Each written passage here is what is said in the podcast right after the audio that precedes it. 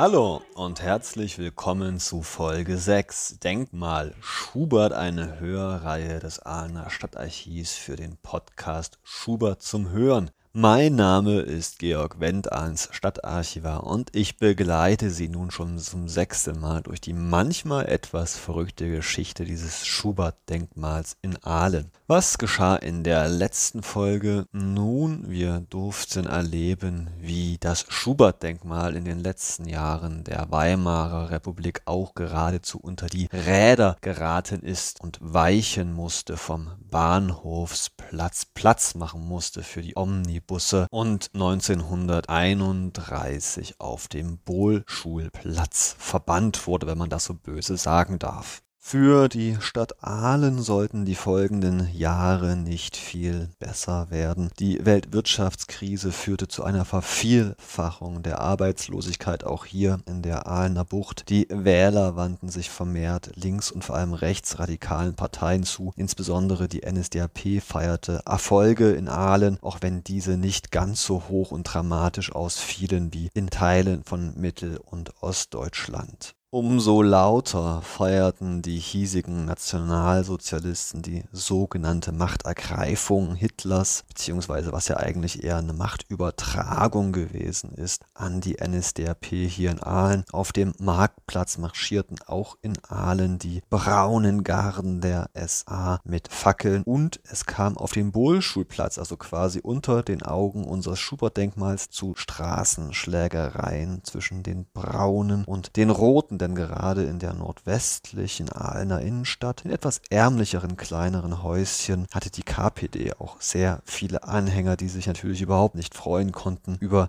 die Übertragung der Reichskanzlerschaft an Adolf Hitler am 30. Januar 1933. Die Gleichschaltung dauerte in Aalen entsprechend etwas länger als in anderen Städten von Deutschland. Noch bis 1934 regierte hier der parteilose Oberbürgermeister Friedrich Schwarz. Erst nach dessen Vertreibung, so muss man das tatsächlich nennen, gelang es den Nationalsozialisten, einen ihnen genehmen Politiker, einen Verwaltungsfachmann, Dr. Karl Schübel, auch NSDAP-Mitglied, hier als Bürger Bürgermeister einzusetzen. Das Regierungsprogramm von Schübel kannte eigentlich drei Säulen, auf die es sich stützte. Erstens, und es ist nicht unüblich in der Zeit der 30er Jahre in Deutschland, das Militär. Schübel sorgte dafür, dass die Wehrmacht unter anderem ein Heeresnebenzeugamt und ein Proviantamt, also militärische Infrastruktur, hier unterbrachte. Und 1936 wurde Aalen auch erstmals so etwas wie eine Garnison Garnisonsstadt, die Wehrkreisfahr- und Reitschule, die sogenannte Remonte, wurde in Aalen eingerichtet, also eine Kaserne, die darauf spezialisiert gewesen ist, Reiter und Reittiere auszubilden.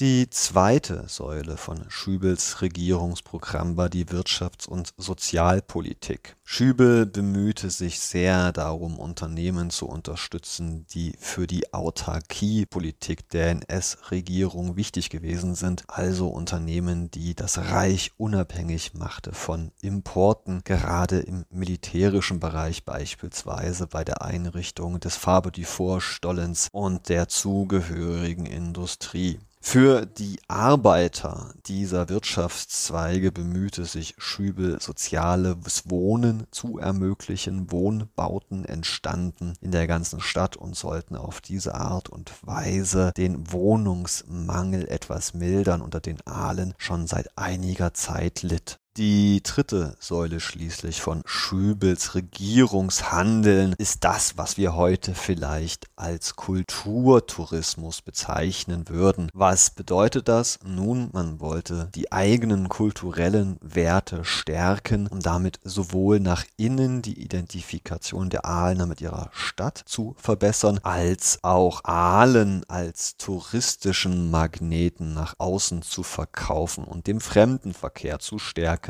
Genau an dieser Stelle nun kam unser Schubert ins Spiel. Zum Beispiel der Literat und Autor Professor Dr. Heinrich Lilienfein aus Weimar hielten Schubert für einen Zitat Vorkämpfer für ein großes, einiges und freies Deutschland. Ich zitiere weiter. Der Sieg war ihm zwar nicht beschieden, er war aber ein Wegbereiter für die Freiheit und Größe Deutschlands. Und auch Schübel selbst resümierte zum 200. Geburtstag Geburtstag des berühmtesten Nicht-Sohnes der Stadt 1939. Zitat: Erst im Reiche Adolf Hitlers wurden die Voraussetzungen geschaffen, um die stürmische, lebendige Persönlichkeit Schuberts und die Bedeutung seines Wirkens für das geistige und politische Leben seiner Zeit zu begreifen. Wir merken uns also, nach Ansicht der Zeitgenossen passten Schubert und Nationalsozialismus wunderbar zusammen. Entsprechend bemühte sich Schübel sehr, Christian Friedrich Daniel Schubert zur Integrationsfigur für die Ahlner und auch zum Aushängeschild für den Tourismus zu machen. Beispiele gefällig? Nun, 1936 eröffnete Schübel wieder das Heimat- und Schubert-Museum, das ja in den Krisenjahren der Weimarer Republik aus Finanzgründen geschlossen werden musste. Im selben Jahr gab er auch der Parkschule, quasi dem späteren Schubert Gymnasium den Namen Schubert Oberschule. Im Jahr darauf erhielt das gerade frisch gebaute HJ-Heim, heute Jugendherberge, den Namen Schuberts. 1939 schließlich, am 24. März, ließ er groß den 200. Geburtstag des größten Nichtsohnes der Stadt feiern. Hierfür lud er nicht nur Professor Dr. Heinrich Lilienfein aus Weimar ein, der für seinen Schubert-Roman in Fesseln frei in diesem Jahr den Schwäbischen Dichterpreis erhielt und der, Sie erinnern sich, Schubert zum Wegbereiter von Adolf Hitler gemacht hat. Nein, Schübel plante ein dreistündiges Programm mit Lesungen, mit Chorälen, mit Chorgesang und Sologesang sowie natürlich dem Vortrag von Lilienfein selbst ein, dass der Abend so in die Länge gezogen wurde, dass es selbst in der ja ansonsten nicht sehr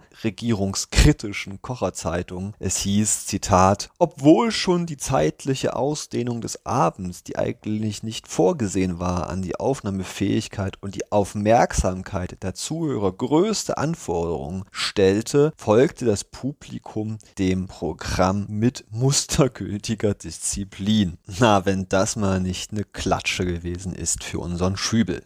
Zu der allgemeinen Schubert-Begeisterung der späten 1930er Jahre gehörte auch, dass sich Schübel in Stuttgart erkündigte nach dem Grab von Christian Friedrich Daniel Schubert. Es hieß ja bei den Literaten des 19. Jahrhunderts, die sich erstmals mit Schubert biografisch beschäftigt hatten, dass dieser auf dem Hoppenlau-Friedhof beerdigt gewesen sei. So schrieb nun Schübel am 28. Juli 1936 an das Friedhofsamt in Stuttgart. Zitat, ich wäre Ihnen sehr zu Dank verbunden, wenn Sie mir mitteilen könnten, ob das Grab heute noch erhalten bzw. auffindbar ist. Klar, es ging Schübel darum, dieses entsprechend nun ja vielleicht aufzuhübschen, vielleicht mit einem Denkmal zu versehen. Am 15. August 1936 kam aber eine recht niederschmetternde Antwort aus Stuttgart, dass es dieses Grab auf dem Hoppenlauf-Friedhof gar nicht mehr geben würde. Das Stuttgarter Friedhofsamt ginge nun davon aus, dass Schuberts Grabplatz inzwischen von einem einem Stadtschreiber belegt worden sei Schübel antwortete daraufhin einige Monate später, erst im März 37, ob es nicht vielleicht möglich wäre, stattdessen an dem alten Standort des Grabes eine Erinnerungstafel an Schubert zu platzieren. Und nun kam es nochmal dicker, denn das städtische Friedhofsamt in Stuttgart machte einige Nachforschungen und kam zu einem nun ja für Schübel und für die Schubertianer wahrscheinlich ziemlich vernichtenden Ergebnis. Ich lese mal vor hier aus dem Schreiben des städtischen Friedhofsamts Friedhofsamts Stuttgarts vom Mai 37. Die weiteren Nachforschungen nach der Grabstätte des Dichters Schubert haben ergeben, dass nach dem Totenbuch der evangelischen Gesamtkirchengemeinde Stuttgart der am 10. Oktober 1791 in Stuttgart verstorbene Professor, Theaterdirektor und Hofdichter Christian Friedrich Daniel Schubert auf dem damaligen Friedhof am Spital beerdigt worden ist. Der Spitalkirchhof bestand von 1604 bis 1808 und war ober der Hospitalkirche gelegen. Im Jahr 1834 wurde dieser Friedhofsplatz von der Stadtgemeinde Stuttgart an die Staatsfinanzverwaltung zum Bau eines Realschulgebäudes abgetreten. Der Staat hat dann später diese Grundfläche zu Bauplätzen wieder verkauft und das Realschulgebäude auf einem anderen Platz errichtet. Was bedeutet das nun? Nun, nach Aussage des Friedhofsamts Stuttgart von 1937 wurde Schubert nie auf dem Hoppenlaufriedhof beerdigt, sondern auf dem oberen Spitalkirchhof. Das ist heute in der Nähe der Liederhalle, ungefähr bei der Kreuzung von Hohe Straße und Fritz-Elsass-Straße. Dieser Friedhof wurde nach 1808, also nur 17 Jahre nach dem Tod von Schubert, aufgelöst und in der Folgezeit überbaut. Und offensichtlich weiß das Friedhofsamt Stuttgart 37 auch nicht, ob die damals Begrabenen, also auch unser Schubert, dann in irgendeiner Art und Weise umgebettet worden ist oder ob die da einfach nicht nur Häuser drauf gesetzt haben. Das war ziemlich niederschmetternd für die Ahlner, zumal auch damals wie heute dieser Ort, also dieser Platz da, wo äh, ungefähr heute die Stuttgarter Stadtbahn fährt, nicht unbedingt zu den Einladungen einladendsten Kreuzungen der Stadt Stuttgart gehört. Ich habe Ihnen mal ein Foto von dieser Straße, von diesem Ort, wo vielleicht Schubert vorher beerdigt worden ist, im Jahr 1937 in die Bilderstrecke auf www.schubert-gesellschaft.de-hören gelegt. Da können Sie sich das nochmal genauer anschauen. Da ist in der Mitte wirklich nur eine ganz, ganz kleine Verkehrsinsel. Ansonsten eigentlich nichts. Was bedeutete nun diese niederschmetternde Information aus Stuttgart, also keinen Ehrenort, kein Grab dort zu haben? Nun, die Ahlner Schübel überlegte stattdessen an den ehemaligen Sterbeort, also an diese etwas unwirtlichen Kreuzung, ein Denkmal, ein Ehrenmal für den berühmtesten Nichtsohn der Stadt zu stiften. Wie und warum diese Idee zu einem gesamtdeutschen Kunstskandal führen sollte und sich die Aalener Stadtverwaltung ja bis auf die Knochen blamierte, das erfahren Sie in der nächsten Folge von Denkmal Schubert. Ich bin, ich bleib Ihr Georg Wendt, Aalen Stadtarchiv. Bleiben Sie gesund. Bis dahin. Tschüss und auf Wiederhören.